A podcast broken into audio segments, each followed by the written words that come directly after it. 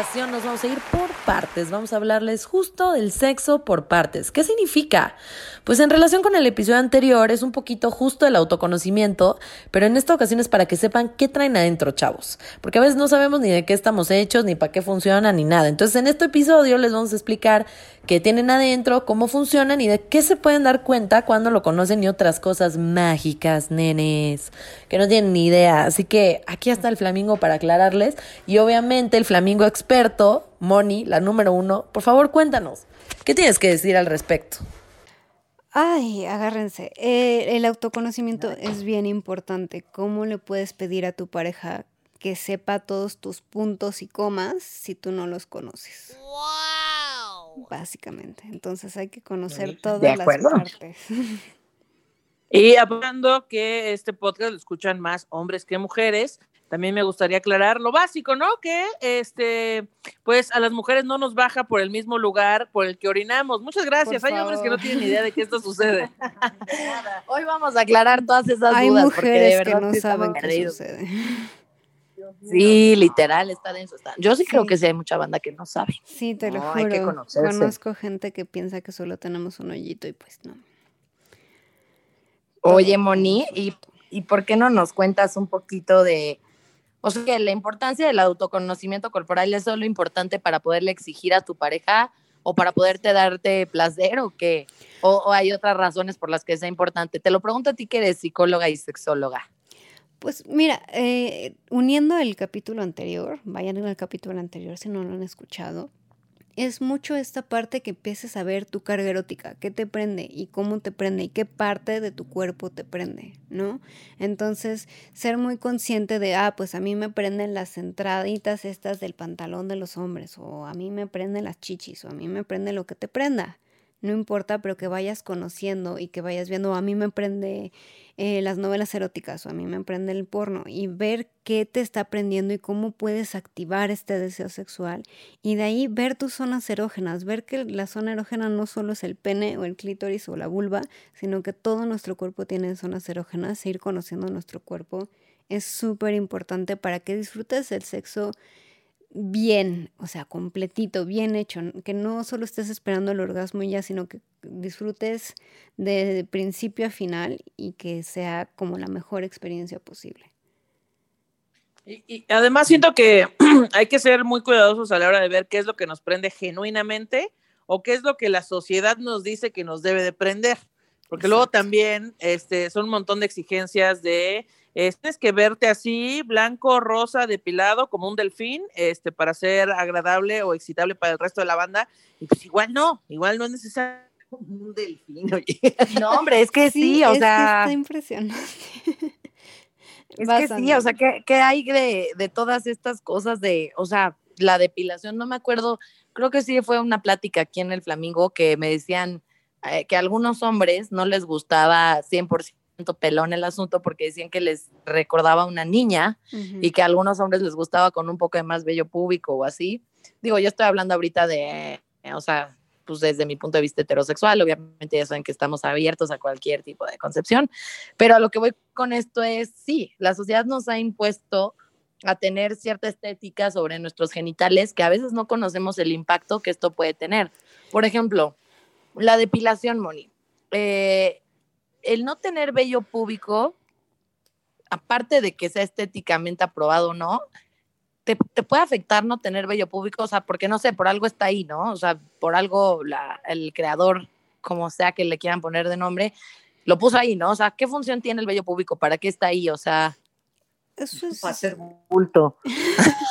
Para que esté colchonadito. Es súper importante porque es, es, el lugar más propenso a tener infecciones y es un lugar donde tenemos que protegernos de agentes externos y que suda mucho. Entonces, literal, es un, el vello púbico es como para evitar humedad, es para defendernos de cualquier infección de transmisión sexual. Eh, defendernos de cualquier infección urinaria. Entonces realmente está ahí para protegernos. Eh, ahora que usamos ropa interior y, y más ropa encima, pues a lo mejor no es tan necesario como antes, pero sí, sí tiene una función y es una cuestión que si se fijan los niños no lo tienen y es una cuestión más hacia la sexualidad que nos protege mucho en nuestra sexualidad. Incluso eh, se ha comprobado que muchas, en muchas experiencias sexuales el vello púbico puede ayudar a la estimulación sexual. Entonces, sí. Ahora, pues ya go wild, go natural. siento que el, o sea, el tema sexual es como la música que te gusta. Voy a poner un ejemplo. Es como, a ver, chavos, a mí me gusta la Sonora Santanera. Si tú, persona que vas a estar conmigo, no te gusta la Sonora Santanera, una disculpa, yo soy esta persona. Es igual con, la, con el, nuestro cuerpo. Es como, bueno, pues al chile, a mí, eh, me gusta vestirme de esta forma o eh, tener un piercing en este lado o tener un tatuaje o depilarme o no hacerlo o tal. Y pues ahora sí que esto, es lo, esto que ves es lo que hay y llegará a quien le guste eso, porque siento que estamos tratando es al revés, es tratar de agradarle a todo el mundo y creo que menos eso... a ti. Menos a ti, exacto, y eso pues siento que no está chido. Eso es bien sí, no, totalmente. Porque aparte la imagen que tenemos del deber ser nos hace hacer cosas que es que estéticas que nos hacen más daño que bien. Perdón, Diana y, Andy las interrumpí. No, no. Iba, iba, yo iba a decir que, que en generación muchas chavas se operaron las boobies y se pusieron eh, y yo siempre viví como un poco, un tanto cuanto alejada porque no las tengo así gigantes, entonces siempre era así como, pues tengo muy poca boobie y viví un, buen tiempo, digamos que en la secundaria o prepa más o menos, que como que decía, güey, ¿por qué no? Digo, obviamente en esa época no se operaron mis amigas, mis amigas se operaron después, pero si era así como, güey, las tienes que tener grandes, frondosas, no sé, Parton, ¿no? Y de repente como que siento que esa moda también cambió y de repente las mujeres empezaron a, a dejarle de dar tanta importancia a eso, creo, no sé. O a, quererse quitar boobies, ¿no? Exactamente. Muchas chicas que se pusieron implantes se los empezaron a quitar porque ya no estaba tan in no, hombre, y aparte otra cosa que mencionó Ana Julia también es esto de los piercings, ¿no? Hubo una temporada que estaba muy de moda poner un piercing allá abajo, supuestamente para tener más estimulación. No sé qué tan cierto sea eso, mi ¿Qué tan, cuántas infecciones o qué pex, cómo funcionó esa moda? Platícanos. Uy, no quiero saber. Qué dolor, la neta, yo, le, yo tengo culo a eso, la verdad. Si hay mucho más infecciones, hay que tener una guía de cuidado muy alta. Eh, pero era más una, otra vez la carga erótica, que es una idea de me siento sexy porque siento que tengo algo extra en los genitales, entonces daba mucho más actitud.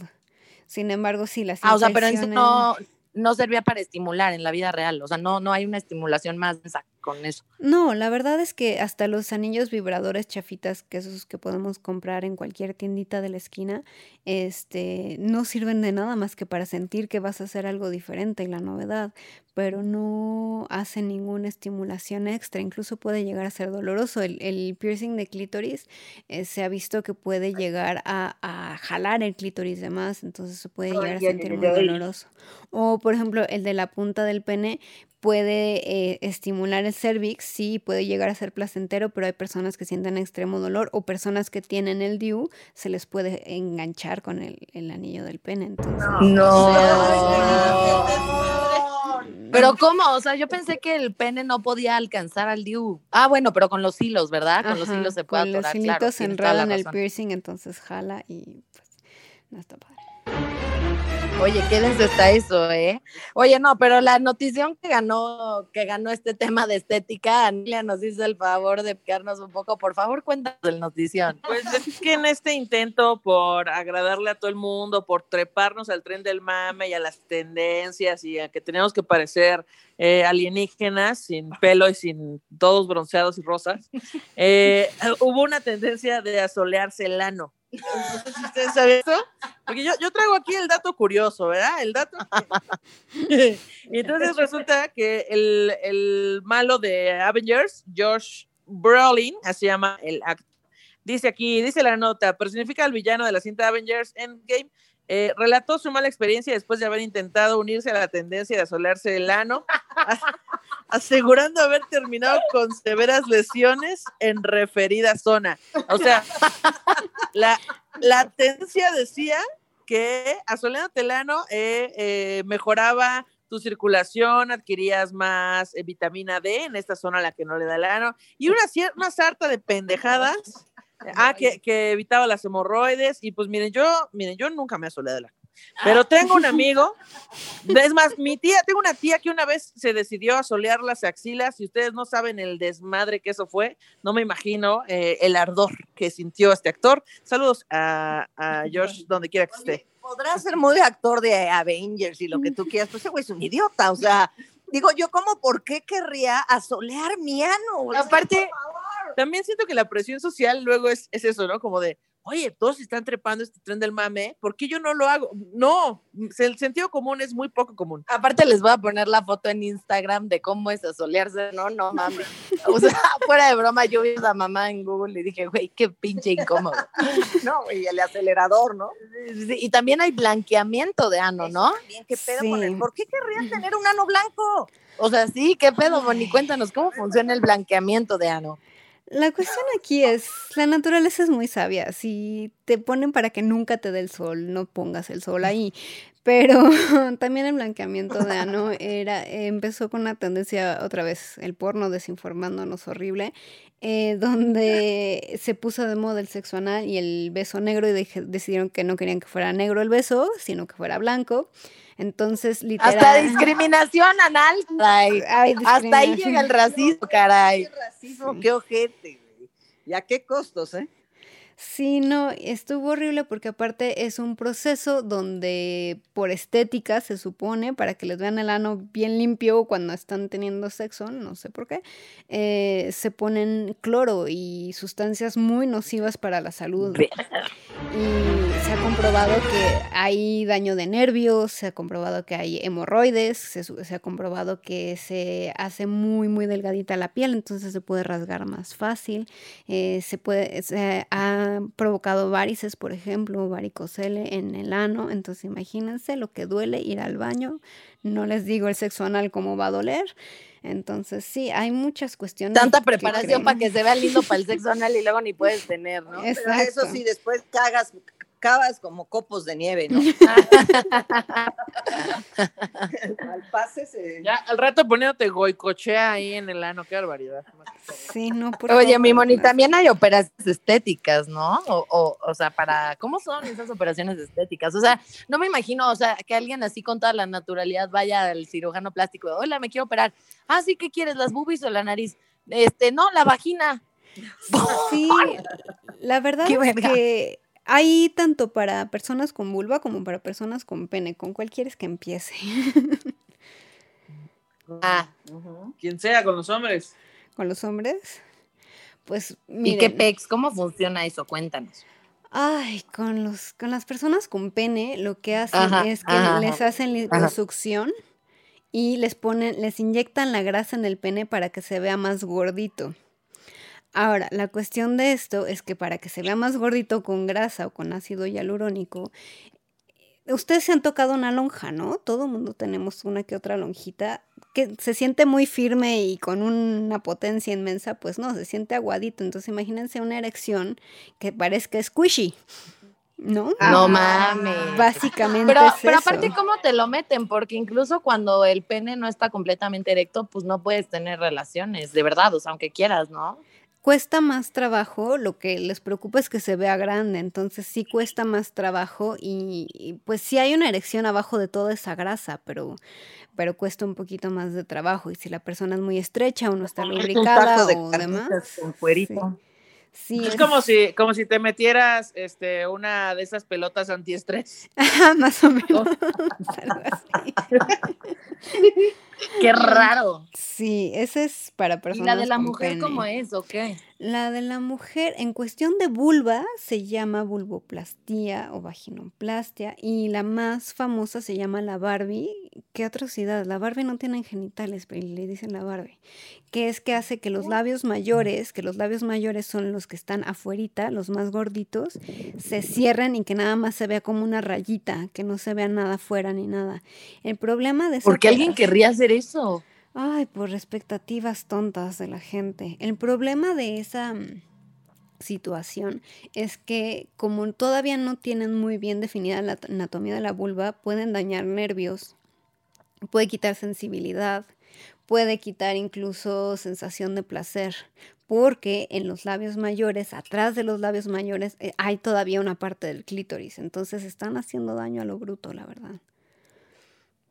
O sea, fuera de la banda trans, que obviamente eh, quieren, o sea, quieren, se identifican, no quieren más bien, se identifican con un cuerpo que no les corresponde, no debería nadie más eh, pues tener una intervención quirúrgica, ¿cierto? O la estoy cagando ahí otra vez. ¿Me van a cancelar? no, es correcto. Hay condiciones donde por un accidente o por un parto mal atendido o cualquier cuestión, hay este, hay daños de nervios y ahí sí se les tiene que hacer una intervención. O por ejemplo, en, en África y en algunas culturas se les hace la clitoridectomía, que es la extracción del clítoris o ablación también se les llama, donde se les extrae el clítoris para que la mujer no sienta placer, porque así es la gente de brillante, ¿verdad? Este, y se les cose para que en la noche de bodas el marido descose les garantice la virginidad. Eh, en estos casos, ajá, en estos casos sí hay intervenciones quirúrgicas donde hay una reconstrucción y se trata de salvar los nervios posibles, porque aparte, como se lo cortan a lo salvaje con una cuchilla para rasurar literal, pues hay mucho daño de nervios. Entonces, esas personas obviamente sí vayan y, y arréglense de la mejor manera posible.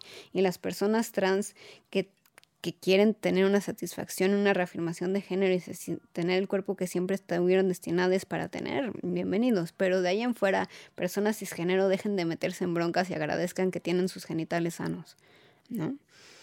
Aparte, bueno, yendo hacia otro lado, porque ya nos pusimos muy densos. estuvo muy denso. ya le meten el cuchillo y le rebanan el. ¿Qué? En realidad no voy a ir a un lugar más lleno de luz, tal vez no es tan oscuro, pero a lo que me refiero eh, con conocer lo que te gusta y lo que te prende y todo tu cuerpo, pues también quisiera hablar un poco de la banda que tiene una discapacidad, eh, que a lo mejor están eh, en una silla de ruedas o que sufrieron un accidente, perdieron un miembro. pues no sé, o sea, esta banda también tiene que encontrar la manera de erotizar su cuerpo de alguna otra forma y pues no sé, Moni, ¿sabes un poco de esto o nada más me estoy metiendo en un este en una boca de lobo? No, sí, sí, claro que sí. Me encanta cómo te fuiste a un lugar con mucho más luz, personas con discapacidad que sufren y que no. un chingo de luz. Eh, no, pero sí, la cuestión es que el cuerpo es muy inteligente. Entonces, si hay una falta de sensibilidad en los genitales, la zona erógena en, la plasticidad cerebral se reacomoda en otro lado. Por ejemplo, las personas cuadriplégicas han reportado que sienten mucha estimulación en las orejas y que pueden llegar a un orgasmo con estimulación de las orejas. Entonces, por eso es bien importante conocer tu cuerpo y conocer qué te prende, porque a lo mejor lo tuyo, la panacea no es el clítoris, a lo mejor lo tuyo son los pezones y se vale, pero para eso tienes que conocerte, ir parte por parte y ver qué te gusta. Oye, mi Moni, pero para... Es importante no cortarse las orejas, ¿no? Por favor. Oye, mi Moni, pero este, para conocerte, yo creo que tienes que saber qué tienes adentro, ¿no? Y, y en este sentido, ¿qué tenemos adentro? O sea, cómo es la estructura de una vagina y de un pene, porque ya sé que ahorita todas las personas que están escuchando esto dicen, Andrea, no mames. Pero no mamen ustedes, cabrón, no saben, güey, no saben, güey, no saben, de verdad no creo que sepa la mayoría porque o sea, hay muchas partes que no sabemos, o sea, o que existen, o que sí sabemos que existen, pero no sabemos cuál es su función. ¿Nos puedes ayudar con eso, Moni, por fin? Claro que sí. A ver, primero vamos con el más fácil porque está más a la vista, que es el pene, ¿no? Está el pene, que el pene se conforma en la cabeza del glande eh, las personas que están circuncidadas no tienen el prepucio, pero si no, las personas tienen prepucio, todo el cuerpo del pene y la base del pene. De ahí tenemos los testículos y los testículos este, y el pene están conectados de manera interna a través de la próstata. Se los estoy diciendo súper general porque si mis alumnos que, que, me escuchan, que ya les di la clase de anatomía, es así, así de sencillito y a nosotros nos pusiste como 20 estructuras más, ¿no? Pero a grandes no, no, no, o sea, sí súper básico para que la banda sepa qué tiene y para qué le sirve. Ajá, exacto. Es, eso es básicamente. La próstata es importante y la menciono porque em, ayuda mucho a los orgasmos de, de, las personas con próstata, porque toda la próstata hace todo lo que es el líquido del semen y es lo que ayuda a tener el orgasmo. La próstata es lo que le llaman el punto G masculino. A ese nivel se los pongo. Entonces, por Como diría Alexis de Anda, eh, un dedo en el culo de un hombre le resetea la plenidad. Es un chiste de ella, ahí véanla, por favor. Exacto, sí es una cuestión donde sí tenemos que tener muy en cuenta que ahí está la próstata. A ver, no se tiene que estimular, direct, no tienen que estar picando sin consentimiento a nadie. En se puede eh, hacer a través del perineo o a mucha gente le dice el niés y en los hombres le dicen el sartén a veces porque es donde se recargan eh, los huevos y el chorizo. ¿Y en dónde está ubicado el, el perineo? El perineo está justo entre los testículos y el ano. Hay una zona de piel lisita. Ahí, ese es el perineo. Y se puede acceder a la próstata empujando un poquito hacia arriba. Poquito, porque hay gente que le duele porque es muy sensible. Entonces hay que tener cuidado. Ok. Ajá. Y, entonces ya avanzamos de la próstata al perineo. Y más adelante, ¿qué, qué hay, doctora? No, yo no soy doctora todavía, ojalá. Este, tengo maestría y especialidad nada más, pero bueno. ¿Qué hay, teacher? ¿Qué hay, teacher? Ilústrame, por favor. La cuestión es que eh, están los testículos, ahí en los testículos hay muchos. ¿Esos para qué sirven? Los testículos son súper importantes porque generan la testosterona, que es lo que nos les genera deseo sexual, y son sus glándulas que aparte generan los espermas, ¿no? Entonces realmente son sus glándulas reproductoras y son todas las que se encargan de empezar a generar todo, todo el esperma y parte de la nutrición lo demás está en la próstata, pero parte de la nutrición de, estos espermas. Entonces ayuda mucho. Por eso cuando las personas se hacen la vasectomía, nada, digo la vasectomía, sí, sí, la vasectomía. Nada más les cortan donde salen los espermitas, pero no les afecta porque los testículos están intactos y es lo que les hace tener un orgasmo y, tener deseo sexual y tener mil cosas. Entonces sí son ah, importantes. tengo una duda con respecto al esperma, pero no sé si esto es un mito urbano. Ajá. ¿Cierto que huele a cloro? Mito urbano. Es dependiendo de la alimentación de la persona. ¿Pero por qué olería cloro? o sea, ¿por qué? A mí nunca me ha olido cloro.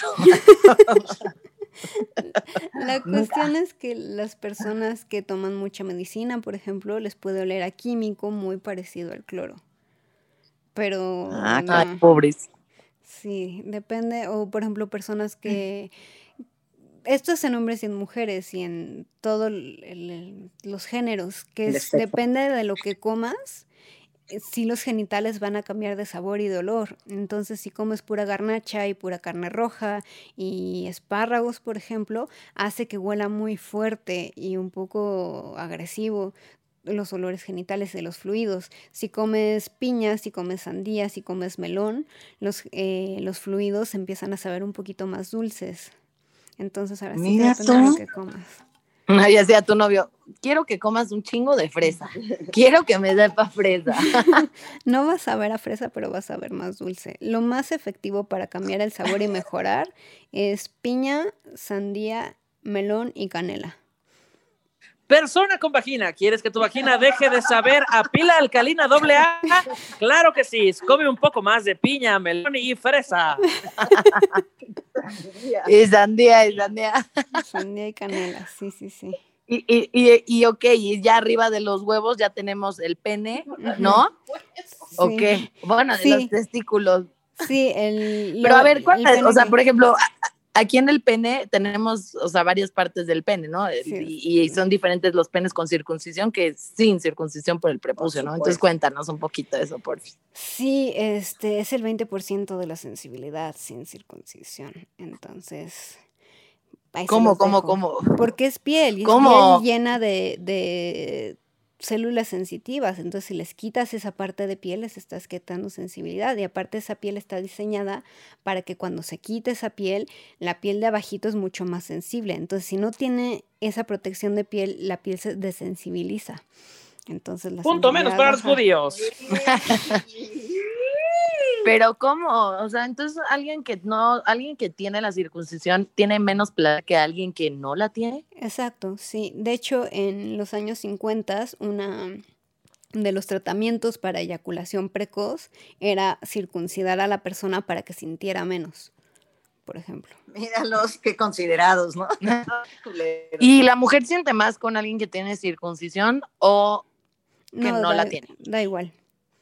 Ok, ok, entonces esto es por ellos, ¿no? Esta información, información que cura, chavos. Bueno, ajá, continuamos con el recorrido, vámonos. Este, base del pene, en la base del pene hay cuerpos cavernosos que son los que se llenan de sangre. Aquí comercial de salud, los cuerpos cavernosos son venitas muy chiquitas de sangre que si fumas, esas venitas se tapan, entonces se deja de erectar o se erecta como más pequeñito. Entonces dejen de fumar por lo que más quieran.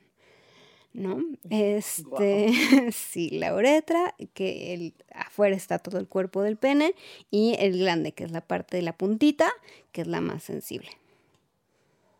Muy bien, muy bien. Ese fue el recorrido del género masculino que tiene. la boca, oye.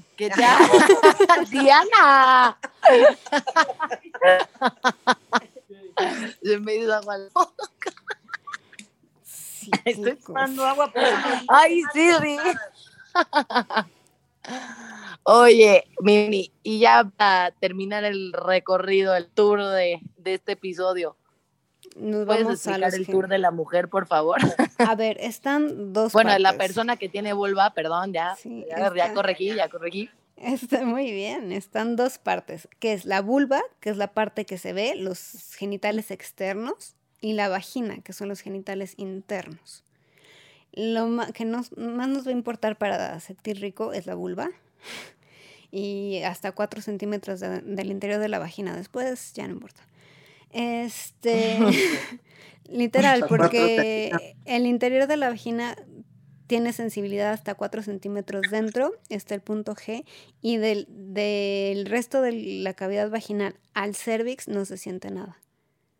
Entonces dejen de... Órale, good to know. Entonces el tamaño... No nos importa si tu pito es gigante, justo, no se siente nada. justo, justo pensé esa mamada.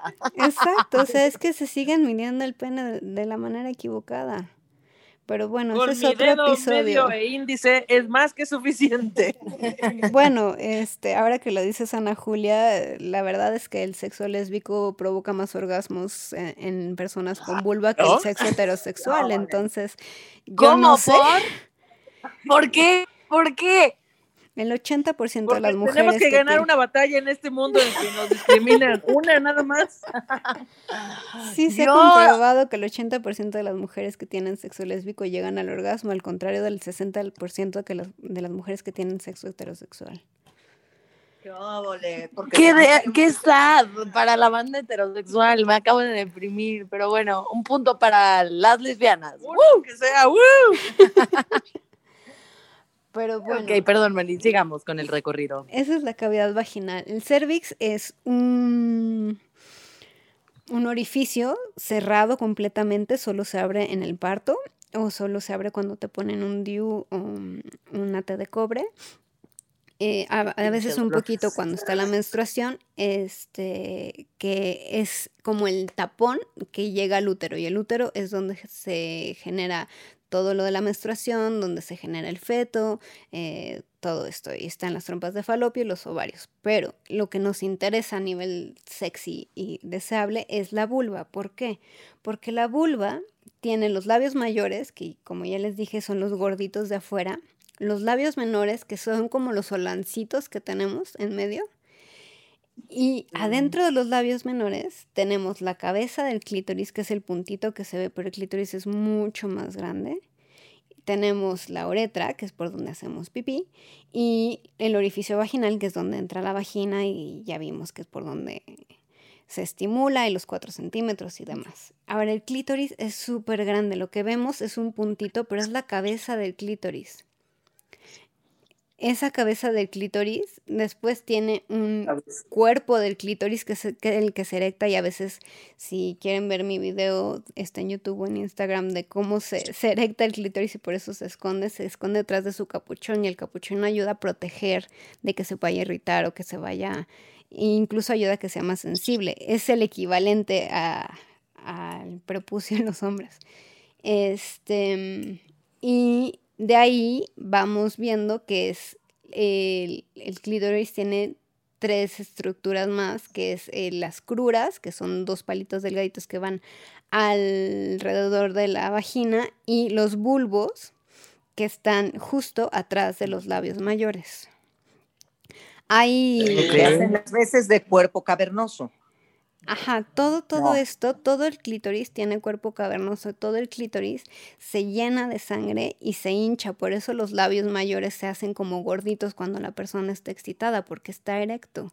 Y se llena de, este, de fluido vaginal gracias a las glándulas de Bartolino. Las glándulas de Bartolino son las encargadas de que haya fluido y las glándulas este, de skin, que las glándulas de skin también ayudan muchísimo a la lubricación y a la eyaculación. Incluso podemos ver que se parece mucho el clítoris y el, y el pene. Este, Ana Julia me hizo favor de, encontrar una estructura que la compartan. A, lo mejor ah. se la compartimos en Instagram.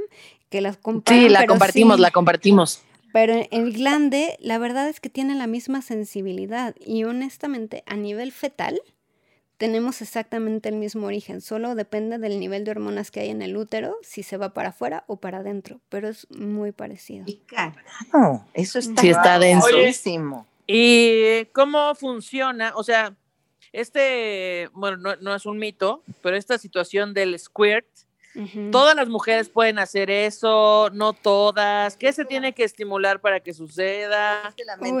Yo pensé que ese era un mito, pero bueno, ok, continuemos. No es un mito. Eh, hay personas que tienen más facilidad que otras. Porque las glándulas de Schkin que les mencionaba, se escribe Skene con K, este, estas glándulas a veces están abiertas y a veces están cerradas, depende de la persona.